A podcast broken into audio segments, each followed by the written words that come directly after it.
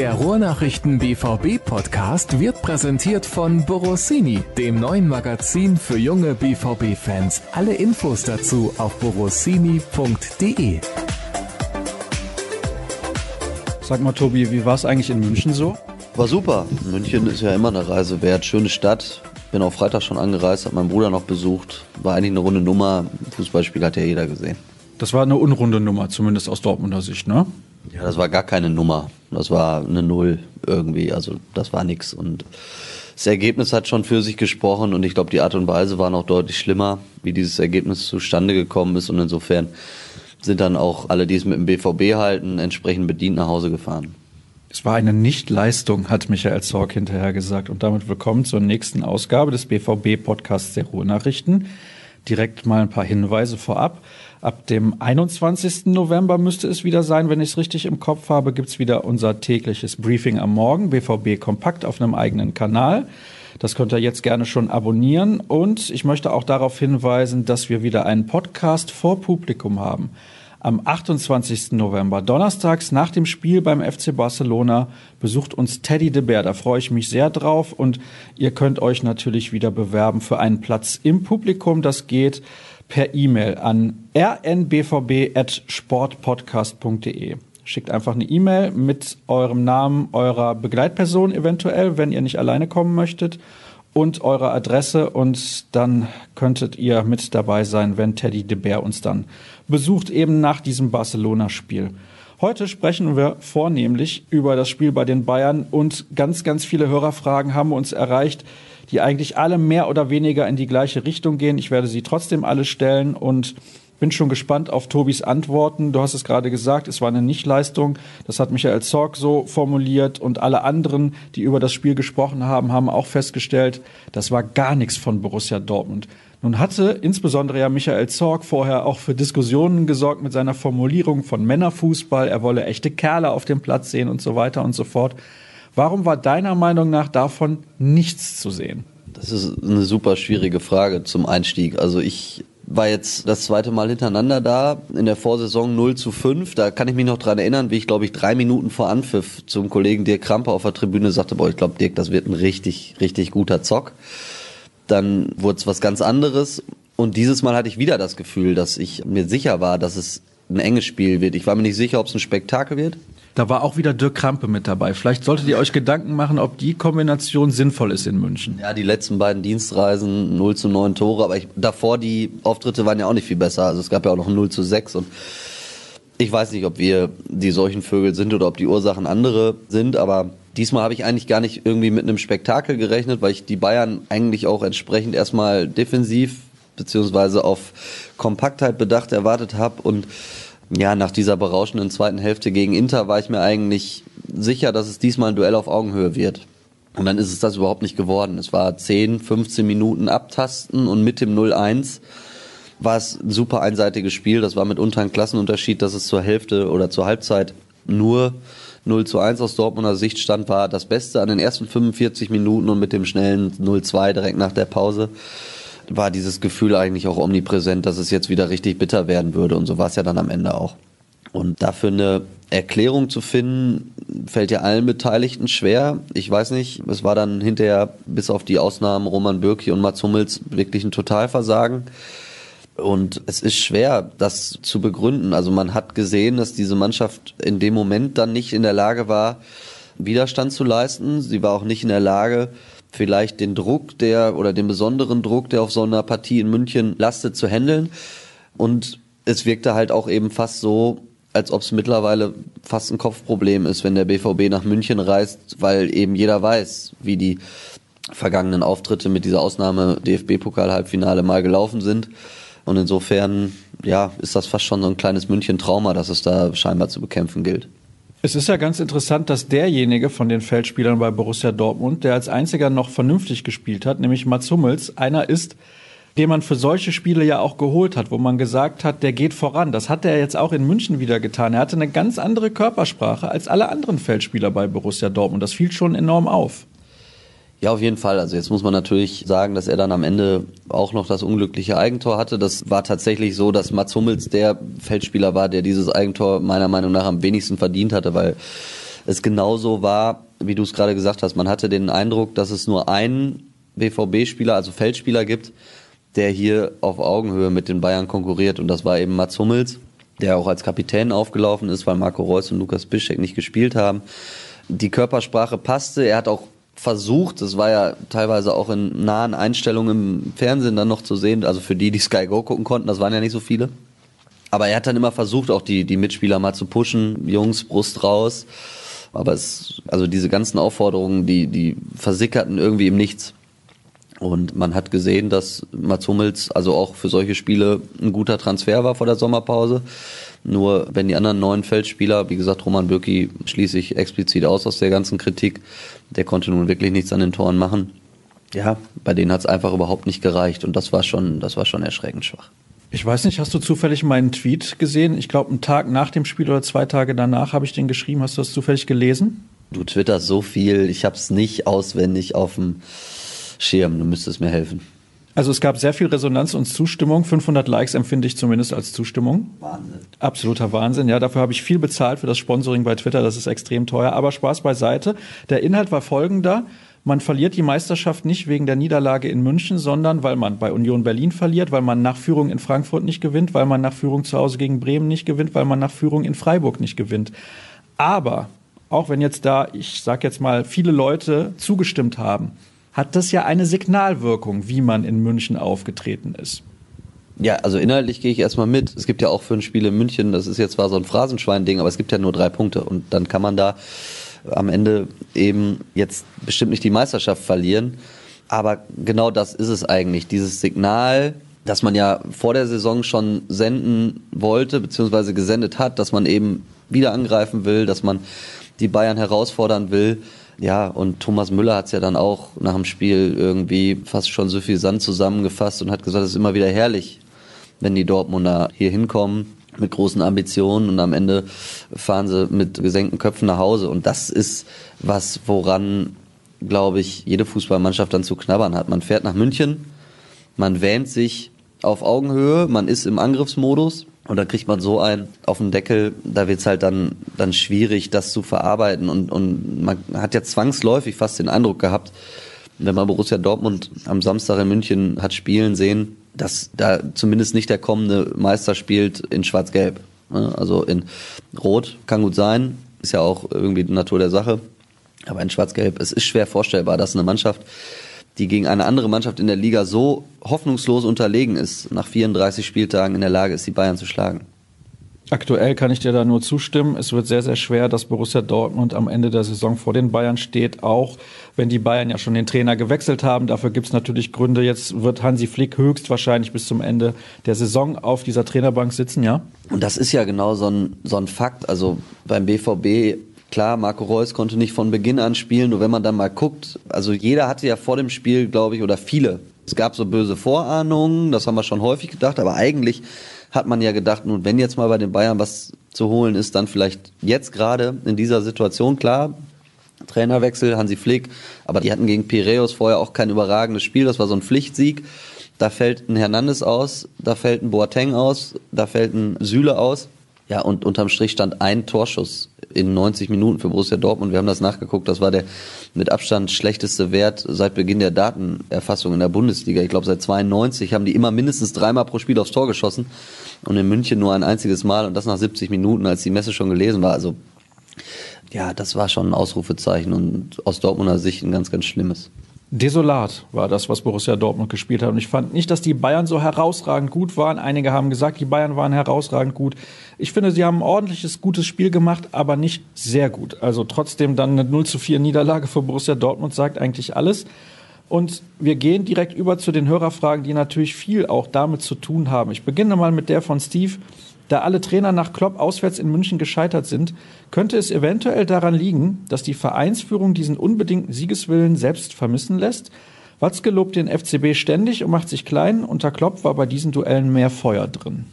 Ja, ich weiß jetzt nicht, ob die Abteilung Attacke im Vorfeld irgendwie dazu beitragen würde, dass die Spieler giftiger oder mit breiterer Brust oder wie auch immer in der Allianz Arena einlaufen und auflaufen. Ich finde, die Kampfansage war ja eindeutig vor der Spielzeit. Und jeder weiß ja, wen es in der Liga zu schlagen gilt, wenn man deutscher Meister werden will. Sowohl in einzelnen Spielen als eben über die gesamte Distanz von 34 Spieltagen. Insofern hatte ich jetzt nicht den Eindruck, dass Borussia Dortmund sich in dieser Saison klein gemacht hat, gerade im Vergleich zu den Bayern. Eher im Gegenteil. Man hat eigentlich klar artikuliert, dass man sich auf Augenhöhe sieht und dass man, dass man den Kampf annehmen will. Und das war ja auch letzten Endes die logische Konsequenz aus eben zwei Punkten Rückstand in der vergangenen Saison und einer knapp verpassten Meisterschaft oder einer verspielten Meisterschaft, kann man ja nennen, wie man will, in der Rückrunde. Insofern kann ich bei der Argumentation nicht so ganz folgen. Ich glaube, was der BVB unter Jürgen Klopp einfach geschafft hat, war, wir haben gerade so Sachen wie Körpersprache, wie Mentalität, ist ja ein geflügeltes Wort, aber die sind da einfach anders hingefahren, mit anderen Überzeugung. Und die hat gefehlt. Ich meine, jetzt gab es natürlich dieses gewonnene Halbfinale, das sollte man nicht ganz vergessen im DFB-Pokal damals. Aber klar, die Ligaresultate in den vergangenen Spielzeiten, die sind eine Katastrophe. Michael Zorc hat selber eine Horrorbilanz genannt und die hat nur noch weiteres Futter bekommen am vergangenen Samstag. Ja, und ich glaube, dass es, wie ich es schon angedeutet habe, vielleicht mittlerweile wirklich so eine Art Kopfproblem ist, dass der BVB, wenn er nach München fährt, gar nicht nur mit dem Gegner zu kämpfen hat, sondern auch nochmal in besonderem Maße mit sich selbst. Solche Spiele langweilen mich zu Tode, wirklich. Wenn du ein Spiel der Bayern siehst, die gehen 1 zu 0 in Führung gegen Dortmund in München, kannst du eigentlich den Fernseher schon ausmachen oder halt die App, ne? Also wenn sie dann überhaupt gestartet ist. Aber ja, mich langweilt das einfach nur. Deswegen ärgere ich mich dann auch irgendwie und habe gar keinen Spaß mehr an diesem Fußballspiel. Also da gucke ich eigentlich lieber was anderes, wenn ich es nicht beruflich eigentlich machen müsste. Ja, damit bist du ja auch nicht alleine. Also dieses Mal war es ja auch sehr deutlich das Signal, das von den Fans kam nach dem Spiel. Also da wurde deutlich gepfiffen. Die Mannschaft wurde weggeschickt, als sie nach den 90 Minuten nochmal Richtung Kurve gegangen ist. Und ich glaube, der Frust war erstens deutlich sichtbar und zweitens absolut verständlich, weil wie gesagt, es war nur wieder nochmal ein weiterer ja, Schlag in den Nacken, nenne ich es mal, für die Fans, die da runterfahren. Und ja, man kann in München verlieren, da dreht man sich im Kreis, aber so ganz gewiss nicht. Die nächste Frage kommt von Pierre. Ich finde grundsätzlich, dass die aktuelle Situation nicht durch den Trainer primär verursacht wurde. Aber warum ist Favre, der ja immerhin vor dem Spiel viel ausprobiert, im Ingame-Coaching so passiv geworden? Auf das Pressing der Bayern mit taktischen Veränderungen reagieren fand überhaupt nicht statt. Warum wurde Witzels Rolle nicht defensiver verändert? Hier fehlt mir der Esprit von jungen Trainern wie Nagelsmann oder Kofeld.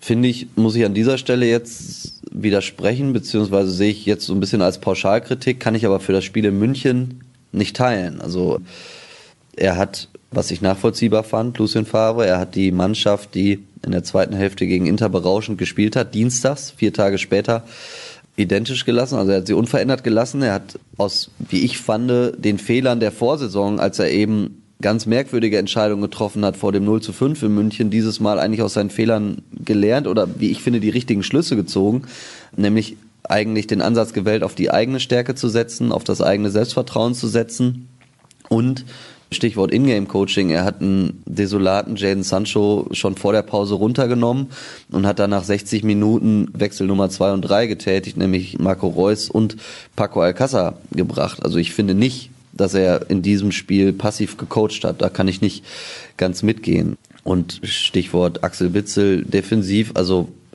da war ja keiner offensiv. Also da gehe ich auch nicht so ganz mit. Insofern verstehe ich den Ansatz, dass Lucien Favre in der Vergangenheit vielleicht zu spät in Spielen reagiert hat. Aber jetzt explizit die Niederlage in München daran aufzuhängen, da gehe ich nicht mit, sondern sehe eher das Gegenteil, dass er da, wie ich finde, als Trainer keine Fehler gemacht hat. Weißt du, wo ich mitgerechnet hatte, aufstellungsmäßig? Ich hatte gedacht, er würde Piszczek als Rechtsverteidiger spielen lassen und Hakimi für Sancho nach vorne ziehen. Das war so meine Idee. Ich war dann sehr überrascht, als ich gesehen habe, dass Piszczek nicht spielt. Und klar, du hast eben auch gesagt, er hat aus den Fehlern der Vorsaison gelernt und hat die gleiche Elf spielen lassen, die gegen Inter in der zweiten Halbzeit natürlich fantastisch gespielt hat.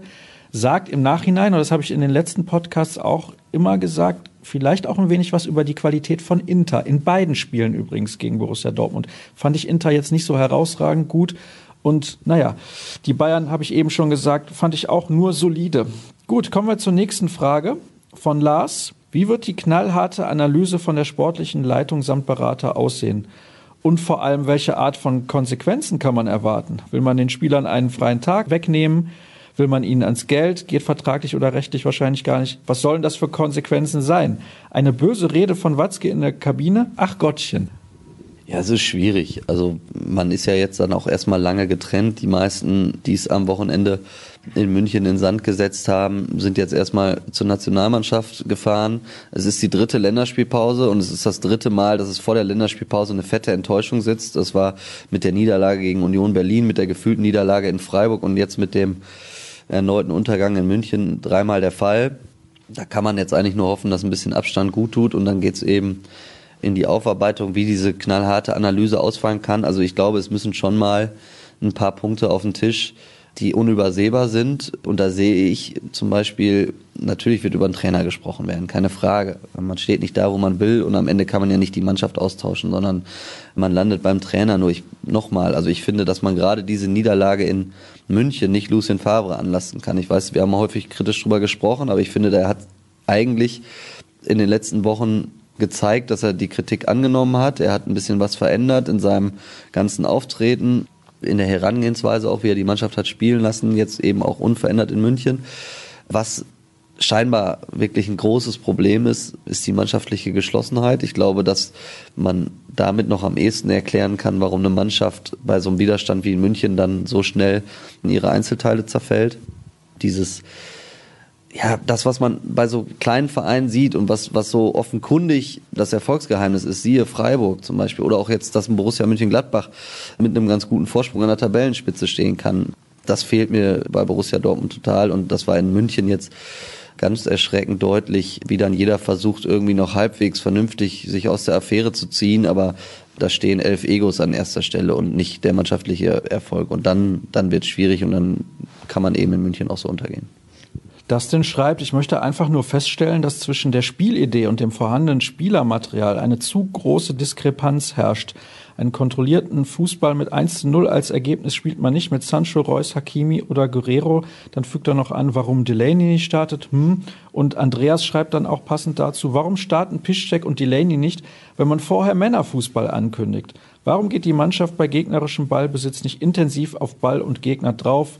So wie das Team anläuft, lässt man es besser auch direkt bleiben, denn so bringt es nichts. Das hat vielleicht auch was mit dieser mannschaftlichen oder fehlenden mannschaftlichen Geschlossenheit zu tun, die du gerade angesprochen hast. Laufbereitschaft war auch in den ersten Wochen immer ein Thema, wobei die Mannschaften, die das Spiel in der Regel mit dem Ball kontrollieren, laufen normalerweise immer weniger als dagegen. Aber trotzdem, es war sehr auffällig bei Borussia Dortmund.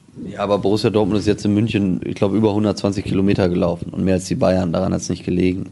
Ich glaube, das hat eher was mit Glaube und Überzeugung zu tun nochmal, hinterher ist man immer schlauer. Natürlich hat Hakimi gegen Inter Mailand ein überragendes Spiel gemacht. Vor allen Dingen in den zweiten 45 Minuten war der absolute Matchwinner. Da verstehe ich jeden Trainer, wenn er vier Tage später in München sagt, ich lasse ihn wieder da laufen. Ne? Zumal er eben ja auch weiß, da spielt bei den Bayern auf der linken Seite ein Davies, der ist in solchen Spielen noch nie gefordert gewesen. So, und dann habe ich auf der eigenen Seite rechts habe ich Sancho und Hakimi, sicherlich die offensivste Möglichkeit, die der BVB hat, um erstmal nur die rechte Außenbahn zu besetzen. Und dann schafft man es aber überhaupt nicht, Davis und Coman irgendwie defensiv zu beschäftigen, sondern ist selber nur mit Hinterherlaufen beschäftigt. Und dann sind Sancho und Hakimi sicherlich nicht die Idealbesetzung. Nur nochmal, wenn ich dienstags so eine überragende zweite Hälfte spiele, dann gehe ich einfach erstmal beim Trainer mit zu sagen, das muss doch Selbstvertrauen geben. Also wenn so eine Hälfte wie gegen Inter die zweite, und das war dann meinetwegen auch Männerfußball, wobei ich jetzt auch mit der Formulierung so meine Probleme habe. Aber da war eigentlich alles da, was man sehen will. Und vier Tage später ist es das komplette Gegenteil. Beispiel Hakimi, der kriegt von uns gegen Inter eine 1,0. Die kriegt er, glaube ich, zurecht. Und er kriegt gegen München eine 6,0. Die kriegt er, glaube ich, auch zurecht. So, wenn ich innerhalb von vier Tagen irgendwie so viel liegen lasse, so viel verliere, dann bin ich nicht beim Trainer, dann bin ich tatsächlich bei den Spielern, die diese Pleite in München zu verantworten haben. Dann bin ich schon sehr gespannt auf deine nächste Antwort. Auch nochmal Andreas schreibt, ich weiß tatsächlich nicht mehr, was ich da noch fragen soll. Man kann nicht die falsch zusammengestellte Mannschaft austauschen, fehlende Qualität in der Innenverteidigung, Außenverteidigung und auf der Acht, kein präsenter Stürmer und so weiter. Deshalb kann man nur den Trainer entlassen. So geht's nicht weiter. Was sagt ihr? Ja, was sagst du, Tobi? Ja, so geht's nicht weiter, unterschreibe ich, weil es einfach jetzt zu viele Rückschläge sind. Also man hatte ja eigentlich den Eindruck, dass die Mannschaft fast über den Berg ist, genauso wie der Trainer, spätestens nach dem Interspiel. Das waren natürlich gegen Gladbach im Pokal, gegen Wolfsburg in der Liga und gegen Inter, wenn man das jetzt ein bisschen detaillierter betrachtet, das waren natürlich nie überzeugende Auftritte über 90 Minuten. aber das Gesamtgefühl war spätestens nach dem Interspiel eigentlich das, dass man jetzt in der Spur ist, dass man jetzt natürlich dahin kommen muss, die Leistung so wie in der zweiten Hälfte über 90 Minuten auf den Platz zu bringen. Aber das war ja eigentlich dieser in Anführungsstrichen BVB-Fußball, den man sich vorstellt. Und jetzt wird natürlich wieder über einen Trainer gesprochen, jetzt wird plötzlich über einen Kader gesprochen. Da gehe ich übrigens nicht mit, da bin ich mal ganz deutlich.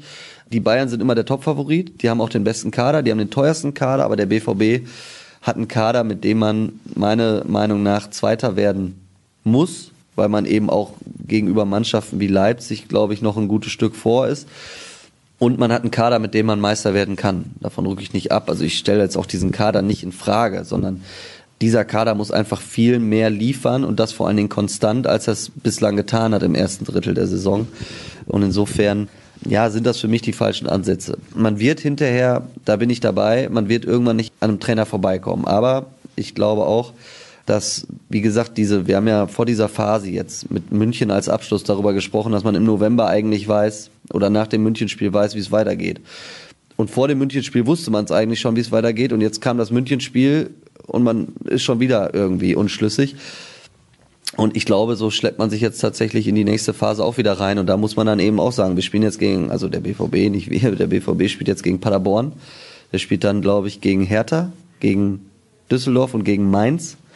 So, da mal meinetwegen noch irgendwie einen kleinen Ausrutscher mit eingerechnet, aber das sind zehn Punkte mal mindestens Pflicht. Und ich glaube, wenn man die holt, dann steht man auch plötzlich wieder ganz gut da. Aber es ist schwierig und es wird nur Ruhe einkehren um Lucien Favre, wenn es jetzt gegen gerade diese schwächeren Gegner deutliche oder zumindest überzeugende Siege gibt. Du hast aber schon gesehen, wo diese Mannschaften stehen in der Tabelle. Also da müssen zwölf Punkte her. Zehn Punkte sind zu wenig, meiner Meinung nach. Ja, eigentlich ja. Und vor allen Dingen sind dann eben auch zwei Auswärtsspiele in Berlin bei der Hertha und in Mainz. Und das ist ja ein Riesenpunkt. Mats Hummels hat es nach dem Spiel im Gespräch mit uns auch angesprochen. Auswärts klappt es halt überhaupt nicht wie eine Spitzenmannschaft aufzutreten. Man hat einmal gewonnen in der Liga auswärts, das ist nicht überzeugend, beim 3-1 in Köln am zweiten Spieltag.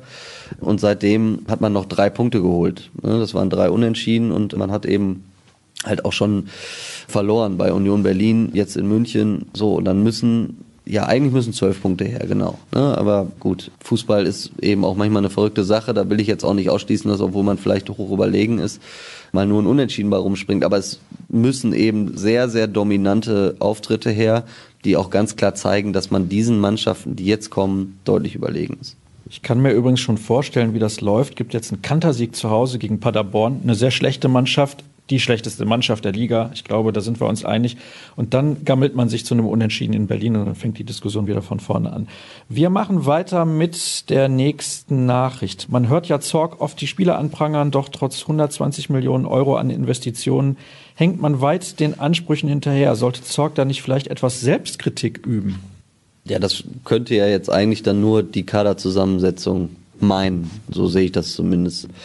Und ich habe meinen Standpunkt eben geäußert. Ich glaube, dass man den Kader mit den Möglichkeiten, die man hat, sehr, sehr gut verstärkt hat. Klar kann man jetzt die Diskussion aufwerfen, ob einer dieser Neuzugänge Stammspieler bei Bayern München wäre, aber Bayern München zahlt eben mittlerweile für Stammspieler wie einen Hernandez oder so auch nochmal ein bisschen mehr. Ne? Insofern glaube ich, das, was man verpflichten konnte an Spielern, ergänzt diesen Kader sehr gut. Es bringt hier natürlich nur nichts, wenn außer Mats Hummels keiner dieser Neuzugänge Stand jetzt eine Hilfe ist. Also Torgan Hasano mit Abstrichen, Nico Schulz, Julian Brandt, klar, die hatten auch Verletzungspech zu ungünstigen Zeitpunkten.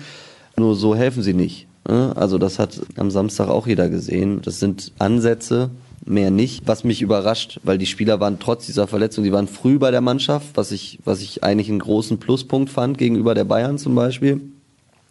Und sie kennen alle die Bundesliga. Also die haben auch alle schon mal in München gespielt und die wissen auch, was ein Derby bedeutet. Da hat man es auch schon nicht richtig gesehen. Die wissen, was ein Spiel in München bedeutet. Und dann ja so, so blutleer durch die Gegend zu laufen in Allianz Arena, das überrascht mich noch mehr oder entsetzt mich noch mehr, wie man es nennen will.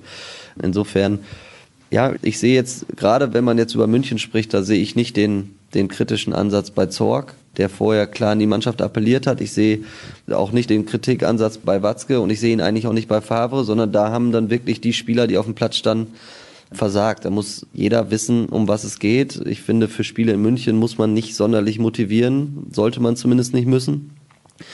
Ja, und sich dann so, in Anführungsstrichen, ich mag das Wort nicht abschlachten zu lassen, ist, ist indiskutabel. Und da stehen gestandene Fußballer auf dem Platz, die, egal wer der sportliche Leiter ist oder der Sportdirektor oder der Geschäftsführer oder der Trainer, die dann in den 90 Minuten mehr anbieten müssen, als sie es getan haben. Die nächste Frage auf meiner Liste lautet wie folgt. Quo vadis BVB? Herr Watzke möchte den Ist-Zustand der Mannschaft genau analysieren. Vom ausgegebenen Soll-Ziel Meisterschaft können gerade nur die kühnsten Optimisten träumen. Sollte man das Ziel Meister auf Champions League-Teilnahme revidieren, um gerade auswärts Druck vom Kessel zu nehmen? Kann man natürlich machen, aber man bekommt es ja trotzdem nicht mehr eingefangen. Also, also ich sehe auch nicht dass das irgendwas verändern würde. Also was würde das denn bringen? Das würde den Spielern das Gefühl geben, wir müssen nur in die Champions League kommen und dann ist alles okay. Also wenn man jetzt mit Ach und Krach in die Champions League käme, jetzt mal rein theoretisch, abgesehen davon, dass das eh alles spekulativ ist, so wie es in der Vorsaison damals war, als erst Peter Bosch da war, dann Peter Stöger, da ist man ja auch irgendwie Vierter geworden, war trotzdem am Ende keiner zufrieden. Ne? Weder von den Fans noch irgendein Spieler mit dem Saisonverlauf. Insofern das Ziel Meisterschaft steht jetzt im Raum. Ich finde, dass es zu Recht geäußert worden ist vor der Saison. Es kam ja auch aus der Mannschaft selbst. Also es ist ja nicht so, dass Hans-Joachim Watzke hingegangen ist und hat gesagt, so, wir platzieren jetzt dieses Ziel. Und die Mannschaft hat die Hände über dem Kopf zusammengeschlagen und gesagt, was soll das denn jetzt? Also der Anspruch dieser Spieler, der Anspruch eines Marco Reus, eines Mats Hummels, eines Axel Witzel ist ja nicht wieder Zweiter zu werden. Insofern sehe ich tatsächlich nicht, was das helfen soll. Ich glaube, dass eben auch die Probleme andere sind als eine Zielvorgabe. Die liegen intern in der Mannschaft und die gilt es zu lösen. Und dann ist das Ziel am Ende irrelevant. David würde gerne wissen, was sind weitere Optionen oder Rädchen, an denen der BVB drehen kann, wenn man nicht den Trainer entlassen will? Und By the way, fügt er hinzu, toller Podcast, macht weiter so. Vielen Dank. Ich bin ja überrascht über das By the way, weil das war die eigentliche Nachricht, dass er sagen wollte, es wäre ein toller Podcast. Aber vielleicht kannst du auch auf seine Frage eingehen, was man denn machen möchte, wenn man nicht den Trainer entlassen will. Ja, man muss schon dahin kommen, die Spieler in die Pflicht zu nehmen. Also man darf ihnen jetzt auch nicht dieses Alibi geben, irgendwie, dass der Trainer der Hauptschuldige ist. Ich glaube, wenn das eintritt, dann hat man verloren, dann hat auch Lucien Favre verloren. Ich glaube aber, dass das hört man eigentlich in den Gesprächen mit den Verantwortlichen auch sehr deutlich, dass auch im Moment nicht zur Debatte steht. Und dann muss man halt mal darüber sprechen, wieso ein Ashraf Hakimi, der dienstags gegen Inter so ein Spiel macht, samstags in München so ein Spiel macht, wie er es dann getan hat. Da muss man mal darüber sprechen, warum ein Jaden Sancho da rumläuft wie Falschgeld, um es jetzt mal ganz deutlich zu nennen. Also ich will jetzt hier keine einzelnen Spieler vernichten, um Gottes Willen. Das liegt mir, liegt mir fern, aber das waren dann schon so Anflüge von, ja, weiß ich nicht, Selbstgefälligkeit, Arroganz, Selbstzufriedenheit. Da muss man schon hinkommen. Also da reden wir dann irgendwann, glaube ich, auch mal über Sebastian Kehl, dieses Disziplin in der Mannschaft, Geschlossenheit, Wille, Leidenschaft, Einstellung. Also klar geht das auch alles irgendwo zu Lucien Favre.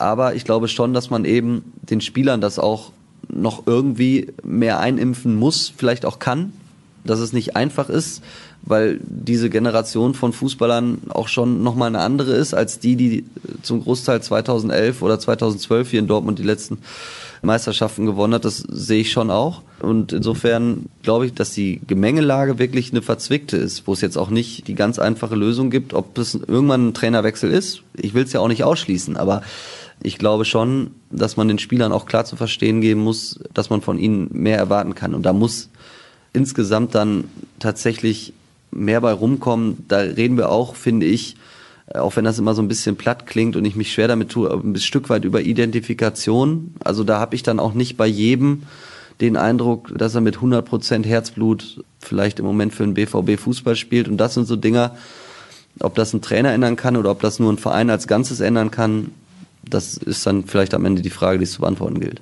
Ich glaube, die Frage von Stefan hast du beantwortet, der nämlich ganz unten auf meiner Liste steht und wissen wollte, zur Lage bei Sancho beispielsweise war genau für solche Fehlentwicklungen nicht Kehl eingestellt worden. Was meint ihr? Das hast du ja gerade, glaube ich, schon beantwortet. Dann, also, ja. Ich möchte da jetzt gerade Stichwort Sancho, der ist ja nach einem überragenden Aufstieg in der vergangenen Saison jetzt auch sogar noch sehr, sehr gut in die neue Saison gestartet. Die Entwicklung zuletzt ist natürlich schwach. ich verzeih Jaden Sancho jedes schlechte Spiel. Also ich glaube, dass so ein Junge, man darf nicht vergessen, dass der 19 ist und dass eine Menge auf den einprasselt. Also der ist ja gefühlt, ist ja jetzt schon für 150 Millionen verkauft im nächsten Sommer, so in der Wahrnehmung. Der bekommt häufig genug erzählt, dass er der nächste Superstar ist oder wird mindestens.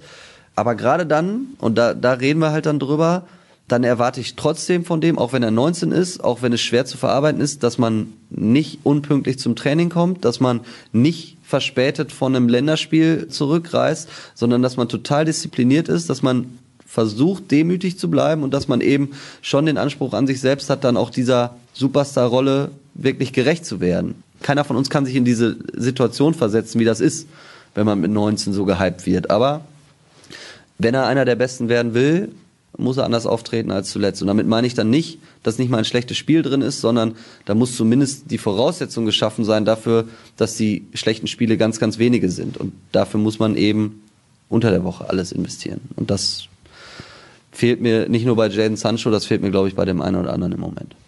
Ich wurde mit 19 massiv gehypt. Das Problem damals war, es gab noch kein Social Media, das hat niemand mitbekommen. Wie war das bei dir? Jetzt würde ich erstmal gerne wissen, in was du gehypt worden oder für was du gehypt worden bist. Ja, das kann ich ja jetzt nicht mehr nachweisen. Das ist ja das Problem. Wie gesagt, das Internet vergisst nicht, aber damals ging es ja, erst los mit dem Internet. Ja erstmal müsstest du ja irgendeine überragende Stärke haben, damit das ein Hype überhaupt begründet. Meine ganzen Schwächen sind eigentlich eine Stärke. Ja. So kann man es, glaube ich, formulieren. Kommen wir zur nächsten Frage. Ich will aus aktuellem Anlass die Stürmerdiskussion wieder entfachen. Wer könnte aus eurer Sicht im Winter geholt werden? Ich hätte ja gerne Romelo Lukaku bei uns gesehen. Ja, der schießt jetzt Tore am Fließband für Inter. Mandzukic oder Dzeko sind mittlerweile zu alt. Das glaube ich auch, dass die ein bisschen über ihrem Zenit sind. Das heißt nicht, dass die nicht noch was bringen könnten, aber bei Dzeko, den sehe ich definitiv nicht hier in Dortmund. Und Mandzukic, ja, da wurde im Sommer drüber diskutiert. Wer könnte geholt werden? Das ist schwierig. Man, ich glaube, auch Michael Zorc hätte nichts gegen Lukaku einzuwenden. Aber dann muss man eben halt auch sehen, also ich glaube, dass der BVB auf der Linksverteidigerposition was gemacht hat, war unabdingbar. Dass der BVB in der Innenverteidigung nochmal was gemacht hat, war richtig. Das zeigt der Hummels-Transfer bislang, finde ich, sehr deutlich. Dass man mit Torgan Hazard einen Ersatz für Pulisic geholt hat, war auch notwendig. Und dass man dann noch einen Julian Brandt holen konnte aufgrund einer Ausstiegsklausel, wenn er eben auf dem Markt ist, dann finde ich, muss man da auch zuschlagen. So, und dann hat man schon mal eine Menge Geld ausgegeben. Dazu kam ja eigentlich noch, dass so richtig fest verpflichtet Paco Alcázar auch erst seit dieser Saison ist.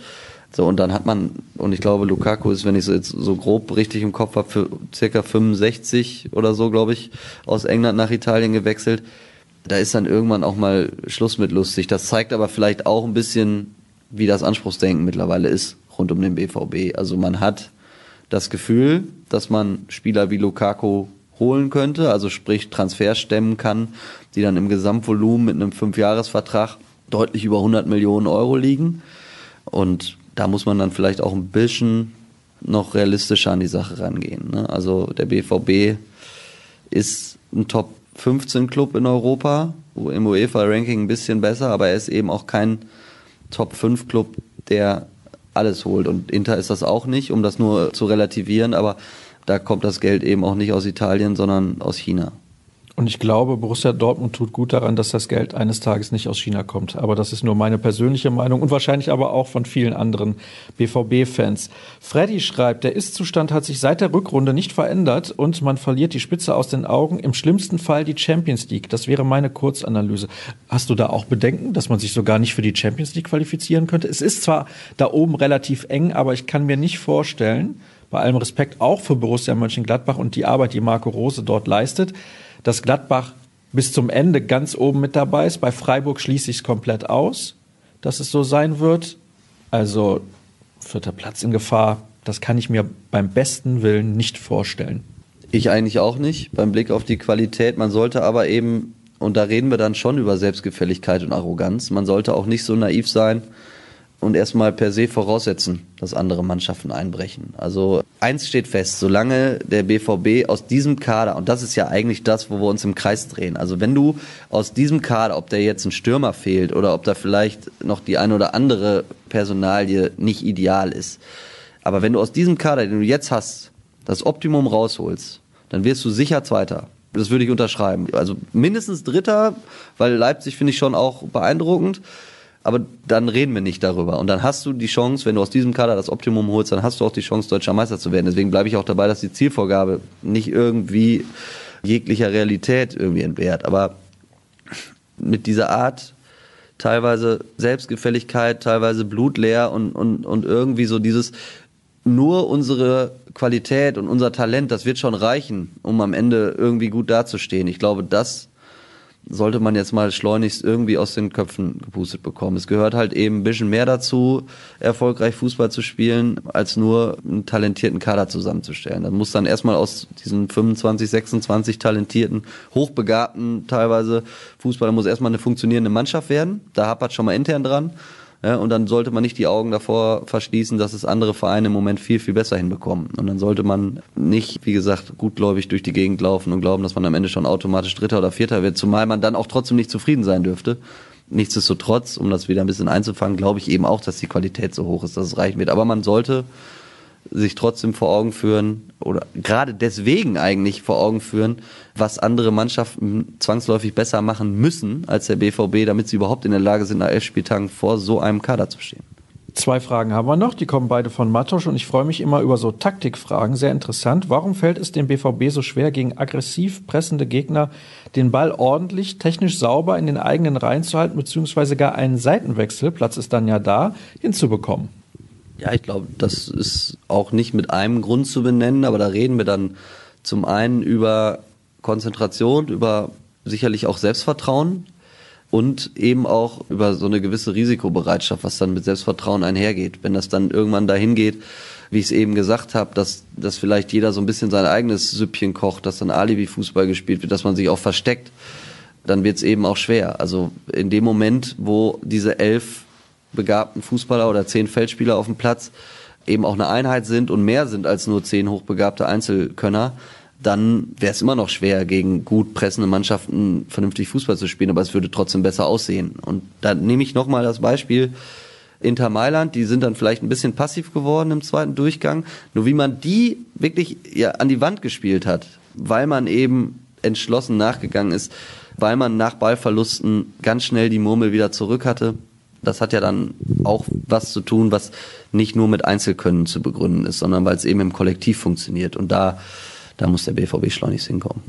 Sind ein Witzel, Weigel, Schulz oder Akanji und so weiter überhaupt wirklich dazu in der Lage, One-Touch-Fußball zu spielen und dementsprechend auch den Fußball zu spielen, den Favre einfordert? Da fügt er dann noch an, meiner Meinung nach hält ein Witzel als Fixpunkt oft viel zu lange den Ball und braucht auch einfach viel zu lange, ähnlich wie es bei einem Schahin immer auffällt. Bei Weigel ist das auch zu erkennen. Wie siehst du das, Tobi? Also ich glaube, dass Julian Weigel technisch eigentlich über alle Zweifel erhaben ist. Das sehe ich bei Axel Witzel auch so. Sie haben es ja auch schon oft genug gezeigt. Also ich sehe nicht das Problem. Dass Nico Schulz sicherlich ein Spieler ist, der vielleicht ein bisschen mehr über die Athletik kommt, der jetzt nicht die ganz feine Klinge im Gepäck hat, fußballerisch, okay, da gehe ich noch mit. Manuel Akanji halte ich für einen Innenverteidiger auch für fußballerisch so versiert, dass es in der Spieleröffnung viel besser aussehen müsste, als es oft der Fall ist. Insofern glaube ich, dass das Spielermaterial für das, was Favre spielen lassen möchte, durchaus da ist es blitzt ja auch immer wieder auf. Ne? Also es ist ja nicht so, dass diese Saison alle Spiele schlecht waren. Ne? Es waren viel zu viele schlechte, keine Frage. Aber man hat ja zum Beispiel gegen Barcelona, um nochmal diese Inter zweite Hälfte zu nennen, auch dann phasenweise gegen Leverkusen, zweite Hälfte gegen Wolfsburg. Also man sieht ja, wozu diese Mannschaft imstande sein kann, wenn sie ins Rollen kommt. Ne? Es geht eben darum, das Spieltag für Spieltag abzurufen und Mats Hummels hat das am Samstag sehr, sehr deutlich benannt. Er hat eigentlich das erste Mal auch so richtig in der Öffentlichkeit Klartext gesprochen, nachdem er sich vorher oft diplomatisch geäußert hat. Und er hat dann eben auch gesagt, man muss wissen, dass es so ist, ne? also dass nicht alles passt und man muss ein bisschen härter zu sich selbst werden. Und das ist für mich ein klares Alarmsignal, dass es da eben schon ein Stück weit vielleicht auch zu viel Selbstzufriedenheit, Schrägstrich, teilweise Arroganz in der BVB-Kabine gibt. Davon muss man schleunigst wegkommen. Und ich glaube, dann kann man mit, und wir reden am Ende über Einstellungen, und damit kann man sehr schnell sehr viel reparieren, aber es, es muss endlich passieren. Bevor wir zu meiner letzten Frage dann in dieser Sendung kommen, noch mal kurz der Hinweis, BVB Kompakt. Unser Briefing am Morgen gibt es ab dem 21. November dann wieder täglich ab 6.30 Uhr für euch bis zum Ende der Hinrunde und wenn ihr mit dabei sein wollt am 28. November. Teddy de Beer ist bei uns zu Gast im Podcast vor Publikum. Schreibt einfach eine Mail an rnbvb.sportpodcast.de. Und ich würde gerne von dir noch wissen zum Abschluss, Tobi, wie schwer war es, die Stimme von Uli Hoeneß zu imitieren und wie viel hattest du zu dem Zeitpunkt schon getrunken, als du im Doppelpass angerufen hast, dann am Sonntagmorgen? Ja, ich kann tatsächlich die Hände heben und sagen, ich war es nicht, aber ich habe es auch sehr amüsiert verfolgt. Ich kann schon deswegen nicht gewesen sein, weil ich im Zug der Deutschen Bahn saß aus München nach Hause. Da hätte es das Netz hätte gar nicht hergegeben. Also da hätte ich gar nicht so ruckelfrei im Doppelpass anrufen können. Aber ich hatte selber auch Mickey Beisenherz schwer im Verdacht war ich nicht der Einzige, der bei Twitter sich entsprechend geäußert hat. Ja, hatte natürlich einen guten Unterhaltungswert und ich glaube, diese Woche ist das mit den Bayern, dass Uli Hoeneß nicht mehr kandidiert.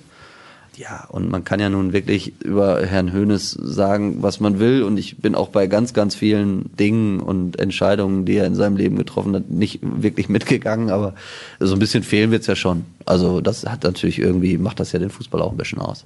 Gott sei Dank ist er bald weg.